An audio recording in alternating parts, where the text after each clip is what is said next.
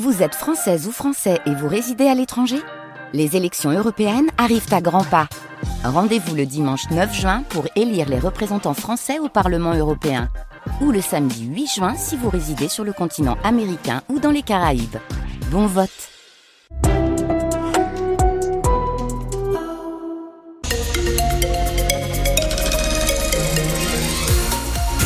sur France Bleu Roussillon, il est midi. Midi. La météo, euh, et, bonjour déjà François David. Bonjour. La météo toujours aussi douce. Oui, Météo France qui annonçait un ciel euh, très nuageux aujourd'hui. Pour l'instant, euh, c'est plutôt un léger voile qui laisse passer les rayons du soleil sur le Roussillon. On attend euh, 15 degrés cet après-midi sur la plaine, 16 à Serré, 17 à Prades, avec quasiment pas de vent. À trois jours du salon de l'agriculture, opération déminage pour le gouvernement. Oui, le Premier ministre a tenu ce matin une conférence de presse très attendue. Un mois après le début du mouvement de colère des paysans, Gabriel Attal a donné les détails du nouveau projet de loi agricole avec un objectif très clair, faire retomber la pression. Euh, Pierre Emparent, quelles sont les principales annonces du Premier ministre ce matin? Gabriel Attal veut placer l'agriculture au rang des intérêts fondamentaux de la nation. Il veut que l'on mange français avec une conférence des solutions sur la restauration collective d'ici avril et une nouvelle loi Egalim d'ici l'été. Pour mieux tenir compte des coûts de production des agriculteurs, il veut les associer aux négociations commerciales entre industriels et grandes surfaces où se décident les prix de vente. L'agriculture est un secteur en tension, dit Gabriel Attal. Il va donc faciliter la venue de saisonniers étrangers. Sur les pesticides, on n'utilisera plus le NODU, cet indicateur de mesure français, mais celui de l'Europe, tout en maintenant l'objectif de réduire de moitié les pesticides d'ici 2030. Le nouveau plan Ecofito sera prêt pour le Salon de l'agriculture. Enfin, le Premier ministre assure que 62 engagements ont été pris, 100% des chantiers ouverts et que plus de 99% des aides européennes de la PAC ont été versées. Merci Pierre Emparent. Et puis autre annonce de Gabriel Attal, pour faire face aux tensions, le gouvernement va exonérer de cotisations patronales la quasi-totalité des emplois saisonniers. Euh, réaction du syndicat majoritaire, la FNSEA, elle salue des avancées certaines, mais attend maintenant des précisions euh, sur le calendrier de mise en application. Aux résistants étrangers, la France reconnaissante. C'est aujourd'hui que le poète Misak Manouchian et 23 de ses compagnons d'armes entrent au Panthéon 80 ans après leur mort. Reconnaissance ultime pour ces combattants de l'ombre qui ont longtemps été oubliés de nos livres d'histoire. Euh, Juifs, hongrois, polonais, arméniens, communistes. Ils ont donné leur vie pour notre pays, euh, dit le président Emmanuel Macron. Avec eux, c'est toute la résistance communiste et étrangère qui entre dans le temple des grandes figures de la nation, rejoignant ainsi Jean Moulin et la résistance gaulliste. Un juste retour des choses, selon Michel Coronas, il est porte-parole du Parti communiste dans les Pyrénées-Orientales. Ça montre la participation des travailleurs étrangers à la résistance en France, de différentes nationalités. Il n'y avait pas que des Arméniens, il y avait des beaucoup étaient d'origine juive d'ailleurs, juifs polonais, euh, juifs roumains. euh, il y a une autre communauté aussi qui a fortement contribué à la libération de notre pays, ce sont les Galieros. Et chez nous, dans les Pyrénées-Orientales, euh, c'est certainement un courant qui est plus connu suite à- au, coup d'État fasciste de, Franco en Espagne. C'est une diversité, mais par contre, ce qui était leur lot commun, ce qui était leur attachement commun, c'était un ensemble de valeurs, de fraternité, de solidarité.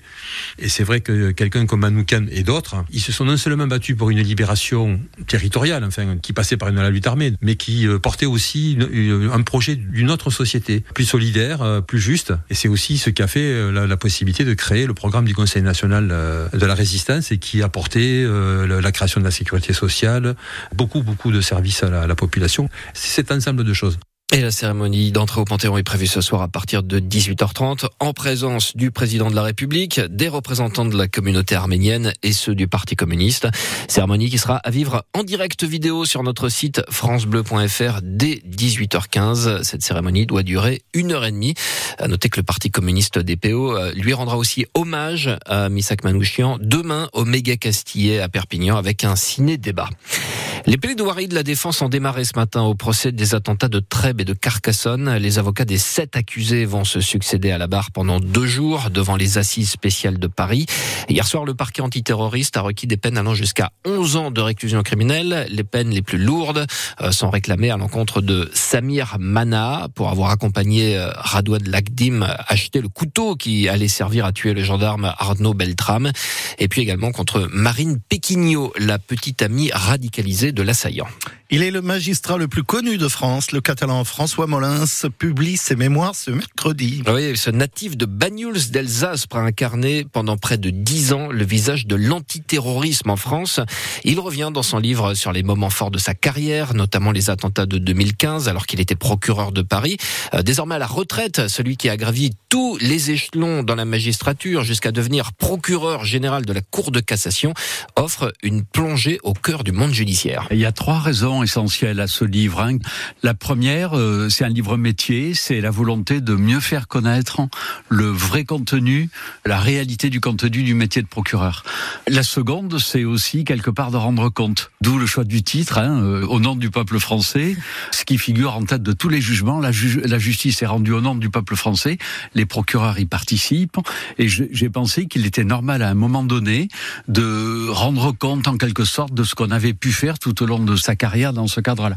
Et puis la troisième, c'est pas la, majeure, mais je peux pas l'ignorer non plus, la volonté aussi parfois d'expliquer quand on est magistrat, on est parfois mis en cause et on peut rarement se défendre. Donc c'est aussi l'occasion de revenir sur certaines, certains dossiers.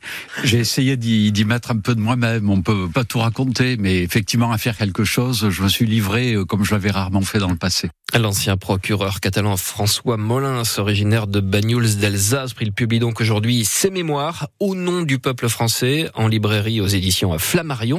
François Molins qui sera euh, en dédicace à Perpignan, ce sera le mardi 2 avril à la librairie Torcatis. Et puis un mot de rugby à 13, une ancienne gloire des Dragons, Stacy Jones, nommé sélectionneur des Kiwis. Ah, quelle gloire hein, quand même. Hein. C'est l'équipe nationale de Nouvelle-Zélande.